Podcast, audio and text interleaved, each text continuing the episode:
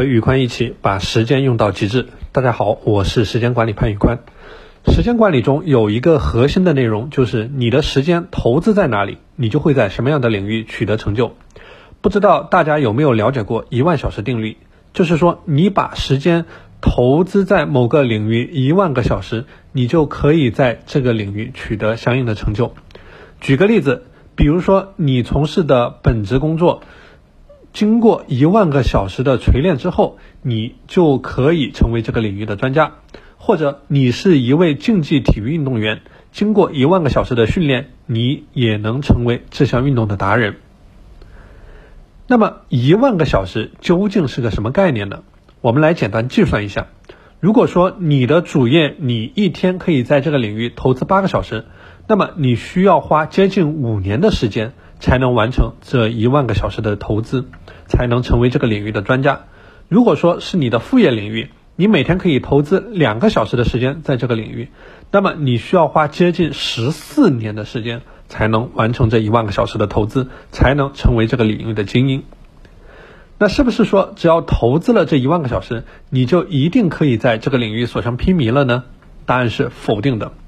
如果说任何人只要通过五年的工作就成为这个领域的专家，那我们的世界岂不是要被专家包围了？一万个小时只是一个人通往成功的必要条件，而非充分条件。以一万个小时的投资，还必须同时满足下面的一些条件。首先，刻意训练。所谓刻意训练，指的是一万小时的积累，不应该是简单的时间上的堆砌。而应该是一个不断突破自己舒适圈，一个在现有的基础上不断的持续改进的过程，而非原地踏步踏。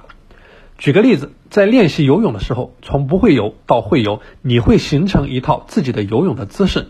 这个时候，你的进步是很快的，因为你实现了从零到一的突破。但在这之后，如果你的训练只是每次按照同样的方法节奏去游，那你只是在进行简单的时间堆砌。很难在成绩上取得实质性的进步，而要想把这一万个小时的威力真正发挥出来，你必须确保这一万个小时是一个持续进步的过程。比如，你需要去思考，我是不是能在现有的方法上进行提升？比如划水的姿势、蹬腿的姿势、换气的频率，我怎么去做相应的改进？相信游过泳的朋友都知道，这个过程其实是非常痛苦的。因为你已经形成了自己固定的泳姿，你的肌肉已经形成了记忆，一切都是那么自然而然。这个时候再让你去做改变，甚至你都游不起来了。但如果没有这样的改变，你会很快进入到速度的瓶颈，难以取得真正的成功。不光是游泳，一万个小时的定律应用到各行各业，它的精髓都是一个持续改进的过程，从零到一，从不熟悉到熟悉，从不好到好。最终达到的效果是从量变到质变。换一种理解，一万小时定律讲的其实就是一个不断突破自己舒适圈，并且扩大自己舒适圈的过程。到最后，当你发现，在现在这个领域都是你的舒适圈，你在每一个细节上都可以游刃有余的时候，那你也就成为了这个领域的精英。到了最后，你会发现，重要的并非是一万个小时这个数字，它可以是五千个小时，也可以是一万五千个小时。但重要的是，你怎么去通过这个思路完成一件事情的过程。高度专注，一万个小时的投入，虽然让我们有了基本的时间上的保障，但是真正在这件事上能取得什么样的效果，同样也取决于你在这一万个小时的工作效率。回到刚才讲的刻意训练，之所以很多人不愿意去进行刻意训练，因为我们的人性就是喜欢简单的重复，而不愿意去开动大脑思考一些额外的东西。因此你会发现，想要在这种可以训练的时候保持高度专注度是一件很困难的事。比如你要练习弹钢琴，你很难专注的去弹上两个小时，同时保持大脑的思考，我应该怎么去弹，能弹得更好。指法是什么样的，力度是怎么样的，有没有弹错的地方等等。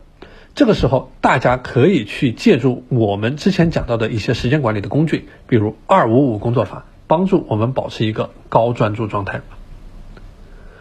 最后，在我们的日常生活当中，大家可以把生活中一些大的项目的时间开销进行记录。我从一五年开始就一直在记录自己的时间开销。到现在唯一突破一万个小时的事儿，就是主业工作的一一个项目。